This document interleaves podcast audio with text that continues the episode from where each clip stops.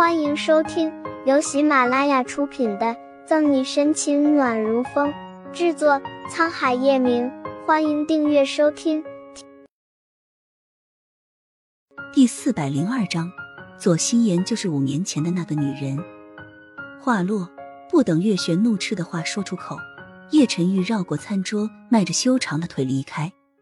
和他长得像，就一定是他的孩子吗？明白叶晨玉的想法。在无人看见的角落，左心言妩媚的娇艳红唇微勾。查吧查吧，陈玉，总有一天你会回到我身边的。全城三个大人心思各异，唯独左新阳静静的坐在那里，眼神清澈的盯着叶晨玉，直到他的背影消失在叶家别墅的大院里。这个叔叔真的是爸爸吗？委屈你了，心言。旁边。因左心言抚慰火气消散许多的月璇拉着他的手，满脸的抱歉。端庄的左心言顾盼生辉，摇摇头：“ 没事的，玄姨，我们都知道陈玉的性子，逼他不得，慢慢来就好。”哎，陈玉是越来越像他爸爸了，认定一件事就倔得不行，也得幸好你善解人意。换做其他女人，恐怕早就把叶家闹得不可开交了。因为一些事情。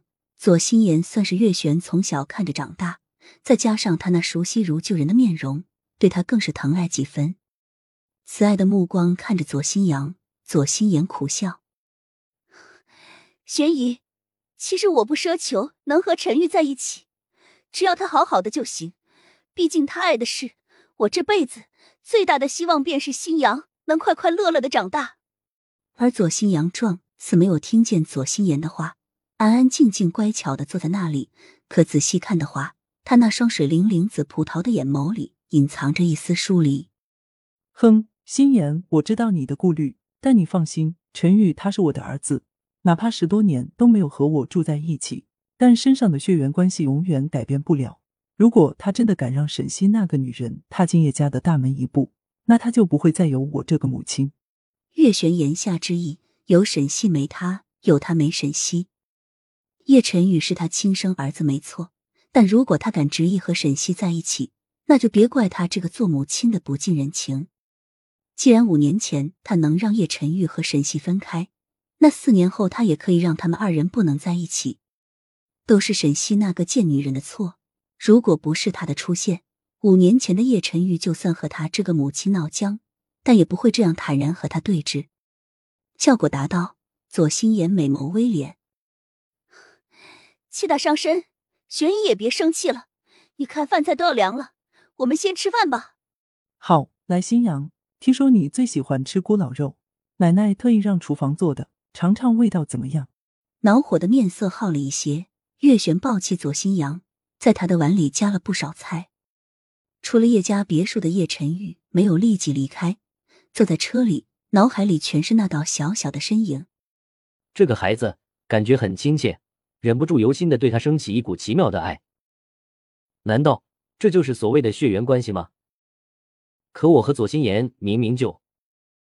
还是说左心言就是五年前的那个女人？想法既出，叶晨玉摩挲着手上泛着熠熠光芒的戒指，瞳孔微微一眯：“喂，帮我查查左心言，尤其是他的孩子左心阳。”警局里忙活了两天。沈西终于在今天中午将凶杀案的犯罪嫌疑人抓捕伏法。等他把结案报告写好时，天已经完全黑了，警局里的人也走得寥寥无几。伸了个懒腰，沈西活动活动筋骨，看了下手腕上的时间，拿着包起身就要离开。小西，沈西刚出办公室，一道低沉阴哑的声音唤住他。沈西背一僵。感觉这熟悉却又有点陌生的声音恍如隔世，顿了顿，沈西回过头：“阿姨，你还没走？”看出沈西的情绪变化，宋毅心里苦涩，点点头：“嗯，视听里有些文件需要处理，文件什么的，一早便处理好了。宋毅是特意在这里等沈西的，那应该弄好了吧？”握着包。沈西不敢看宋毅灼灼的目光，眼神四处闪躲。本集结束了，不要走开，精彩马上回来。